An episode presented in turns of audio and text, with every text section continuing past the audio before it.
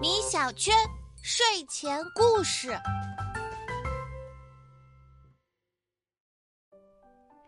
米小圈，你今天怎么闷闷不乐的呀？唉，我竞选这个学期的班干部没有成功，我好难过呀。原来是这样啊！据我所知，森林里的这只小熊也在一次竞选中落选了。不过他似乎一点都不失落，还找到了新的事情做。今晚我们就来听听他的故事吧。森林小学的足球场上，一群小动物们你追我赶，踢得热火朝天。只见小猴子灵巧一闪，跑到了小松鼠面前，抢断了小松鼠脚下的足球。小野猪见状，赶紧跑上前去拦住了小猴子。小猴子发现绕不过去，又毫不犹豫地把足球传给了距离球门更近的小熊。小熊接球，哦，我来了，我来了。小熊倒腾着自己的两条小短腿，奋力地向足球落地的方向跑去。可是他跑得太慢了，眨眼间，这个球就被小兔子抢走了。小猴子遗憾地叹了口气：“哎，没事儿，再来。”可是，一场球踢完，小动物们的脸全都黑了。小熊一会儿因为追不上球的速度，把球让给了对方。一会儿又笨拙地摔倒在地，绊倒队友；一会儿又不小心把球踢到界外。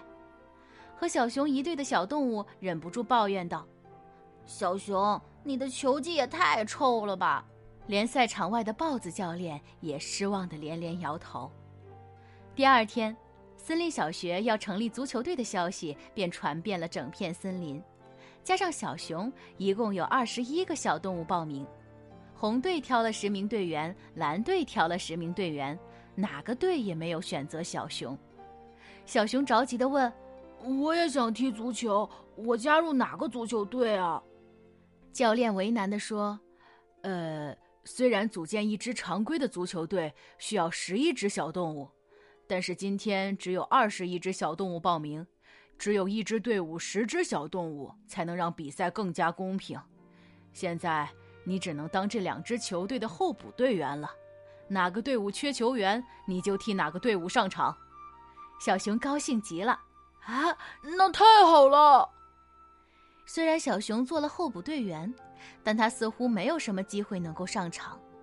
每次比赛，小熊的任务都是把大家脱下来的衣服一件件整理好，抱在怀里，或者是在大家踢球的时候拼命的为大家喊加油。而且，在没有比赛的日子，小熊也并没有闲着。大家训练的时候，经常会把球踢到界外好远好远的地方，谁也不愿意去捡。这个时候，就轮到小熊出场捡球了。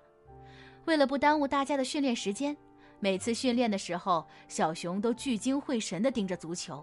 每次捡球时，他也会竭尽全力地奔跑，尽可能地跑得更快一点儿。所以每次大家练完了球，小熊也都累得汗流浃背。日子一天天过去了，大伙儿的球技进步得很快，小熊捡球的本领也提高了不少。只要有足球飞出界外，小熊就会飞跑过去，啪的一脚把球停下来，然后再把球准确无误地踢回场地中的队员脚下。这天是正式比赛的日子，一大早。小熊独自来到球场，准备再练练捡球的本事，好让大家踢球踢得更加尽兴。他跑到足球场上，一脚把球踢到了界外，自言自语地说：“这是蓝队踢出去的球。”然后他追上奔跑的足球，拦住他，又一脚把球踢回到球场，兴奋地喊道：“球捡回来了！”就这样，小熊一遍又一遍地训练着。等到足球队的其他小动物来到足球场时，全都看愣了。哇塞，小熊跑得好快啊！小熊踢球踢得好准啊！小熊也太厉害了吧！教练好奇地问：“小熊，你能把球踢到球门里吗？”“嗯，这个我也不知道，不过我可以试一试。”小熊说完，把球定在脚下，然后猛地踢出了一脚。只见足球如流星一般飞了出去，砰的一下砸进了球门。大家见了，七嘴八舌的说道：“真没想到，小熊居然是个天才球员！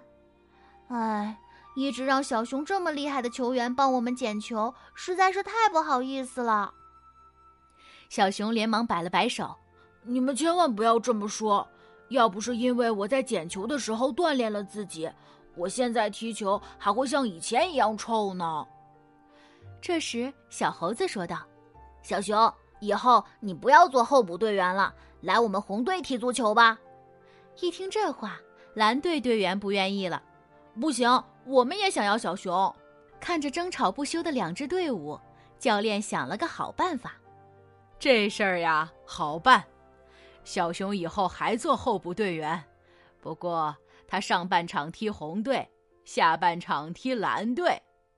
听完这话，大家都笑了。好主意！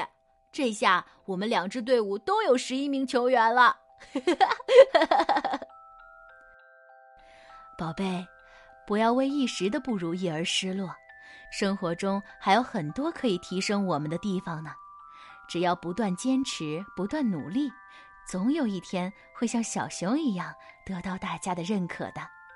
好了，宝贝，时间不早了，晚安吧。